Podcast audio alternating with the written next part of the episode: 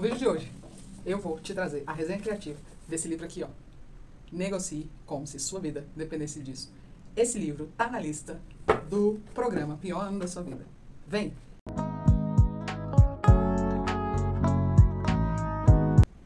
E aí, minhas belezas?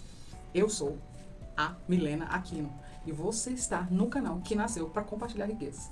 Riquezas que eu encontro em livros. E eu já faço isso tem um tempo. Agora eu tô fazendo com os livros que eu estou lendo no programa Pior Ano da Sua Vida, do Pablo Marçal.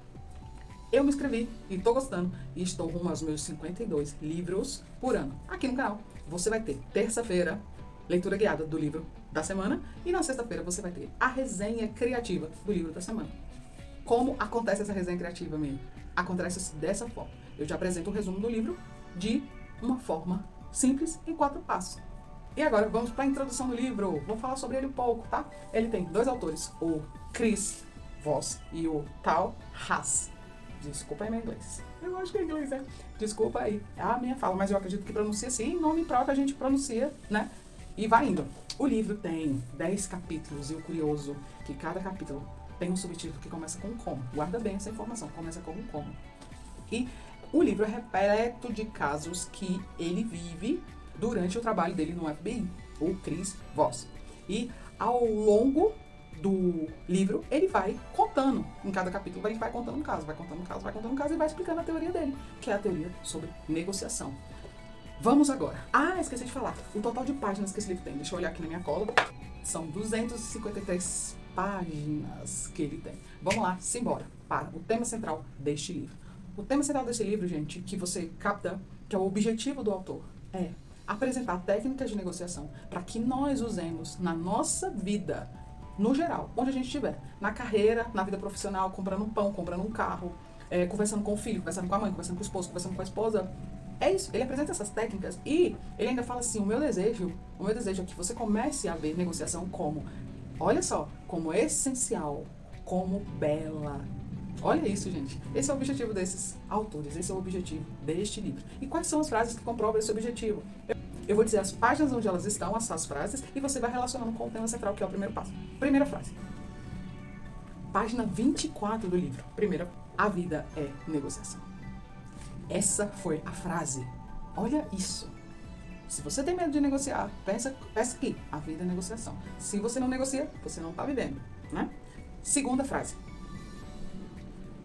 Página 97, segunda frase. Rompa o hábito de tentar levar as pessoas a dizer sim. Por que você se esforça tanto nisso? Não, não é um fracasso. Aprendemos que não é um anti-sim e, portanto, uma palavra a ser evitada a todo custo. Mas com frequência ela significa apenas: espere, eu não estou confortável com isso. Aprenda a ouvi-lo com calma.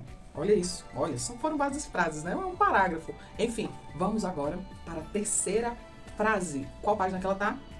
Tá na página 194. Acompanha aqui. A regra do cisne negro é não tratar os outros como você quer ser tratado. É tratá-los como precisam ser tratados. Essa foi a terceira frase. E agora, vamos para a última frase, que está na página 235. Se este livro puder contribuir para apenas uma coisa, espero que seja levar você a superar esse medo de conflito e conduzir a negociação com empatia. Caraca, olha só. Isso aqui é o final do livro. Lá nas páginas finais, ele fala isso. Se ele tem algum objetivo, ele tem esse: tirar o medo de negociação. Que a gente tem, medo de conflito. Medo de fazer perguntas. Muito bem, se você está aqui até agora, você já aprendeu pelo menos quatro frases importantes desse livro. Então eu quero te pedir: dá o seu like ou dá o seu dislike. Mas se pronuncia, se pronuncia de algum jeito. Muito bem. Terceira parte em que eu explico um livro para você é o seguinte: eu pego a teoria e começo a fazer o quê? Me perguntar: é verdade essa teoria? É verdade o que esse livro diz? Caraca, gente, quando eu penso nisso, o meu campo para pensar nisso é a minha vida. Ele tem uma teoria. E ele diz que negociar é viver. E ele diz também que nós temos medo de fazer negociação, nós temos medo do não, nós temos medo de é, entrar numa negociação e a gente fica achando que a pessoa que está do outro lado, o nosso interlocutor, é um inimigo, mas na verdade é um parceiro. Então ele fala o seguinte: numa negociação você tem que rotular, você tem que demonstrar empatia tática rotular outra vez. E você faz uma pergunta, ou você faz silêncio. E aí, essa é a teoria da negociação. E é muito interessante porque ele explica o que é rotular. Ele fala assim: rotular é você dizer logo um sentimento. Parar de ficar, eu tô com medo desse sentimento, eu tô com medo dessa história. Então você já dá o rótulo pro seu interlocutor, já diz logo o medo da história. E aí você se livra. E aí você começa a demonstrar o quê? Empatia. Mas não é aquela empatia fingida, não. Inclusive a empatia pensando na linguagem não verbal da pessoa. Você até pode começar a, a fazer os mesmos gestos que a pessoa está fazendo. Porque depois que você rotula o, o sentimento principal, o medo que a pessoa sente, aí você começa a buscar uma semelhança com ela, ela começa a usar outra área do cérebro. É, ela faz isso e aí você rotula de novo, relembra a história e vem com uma pergunta. E não tenha medo do não. Aí fala isso, não tenha medo do não. Ele pega e fala o seguinte: eu te dar perguntas já prontas para você usar na negociação. E aí ele fala assim: ó, cinco perguntas para você usar. É interessante. Mas ele diz assim: das cinco eu escolho duas. Então eu vou falar aqui para você só duas. É o como e o que.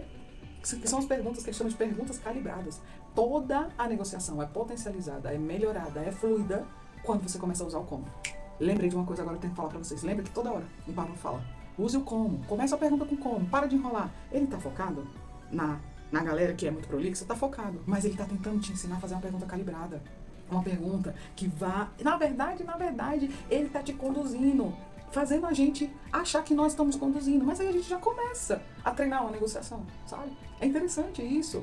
Então, eu gostei demais de ver essas perguntas, por isso que eu estou destacando. Eu gostei, que é essas técnicas de negociação. Eu gostei muito de fazer isso. Inclusive, ele conta com a própria vida dele, ele diz que quando ele foi é, ser negociador do FBI, ele chegou lá para a chefona e ela falou assim: não, não, não, não. E aí ele pegou e falou assim: caraca, eu tenho que aprender a lidar com isso. Eu tenho que aprender.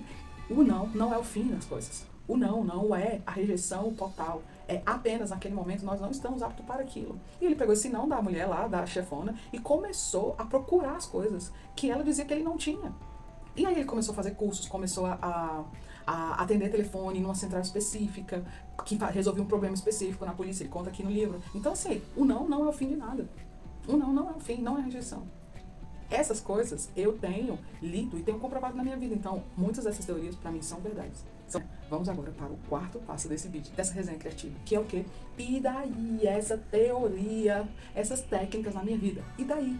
Pô, gente, e daí que eu decidi que eu não vou ter mais medo do não, porque eu tenho medo do não. E eu comecei a visualizar isso, eu não vou ter mais medo do não. Eu vou começar a administrar o não na minha vida como se ele fosse o start das coisas. E daí que eu vou começar a fazer mais perguntas. Inclusive, eu comecei a fazer perguntas já no início da semana, quando eu comecei a ler o livro. Perguntas usando o passo a passo que ele dá. Que ele fala assim: comece, comece a usar as perguntas calibradas, comece a mudar a sua forma de perguntar, não seja impositivo. Não seja, não, não, não. Comece a deixar que a pessoa ache que ela está na condução das coisas, quando na verdade é você que está. Eu comecei a fazer isso, gente. E olha só, no vídeo da leitura guiada eu contei como eu fiz no início dessa semana. Pode ir lá e conferir. Vou deixar na descrição e vou deixar aqui no caso para você ver também. Eu fiz a leitura guiada desse livro aqui, ó. Eu fiz no início.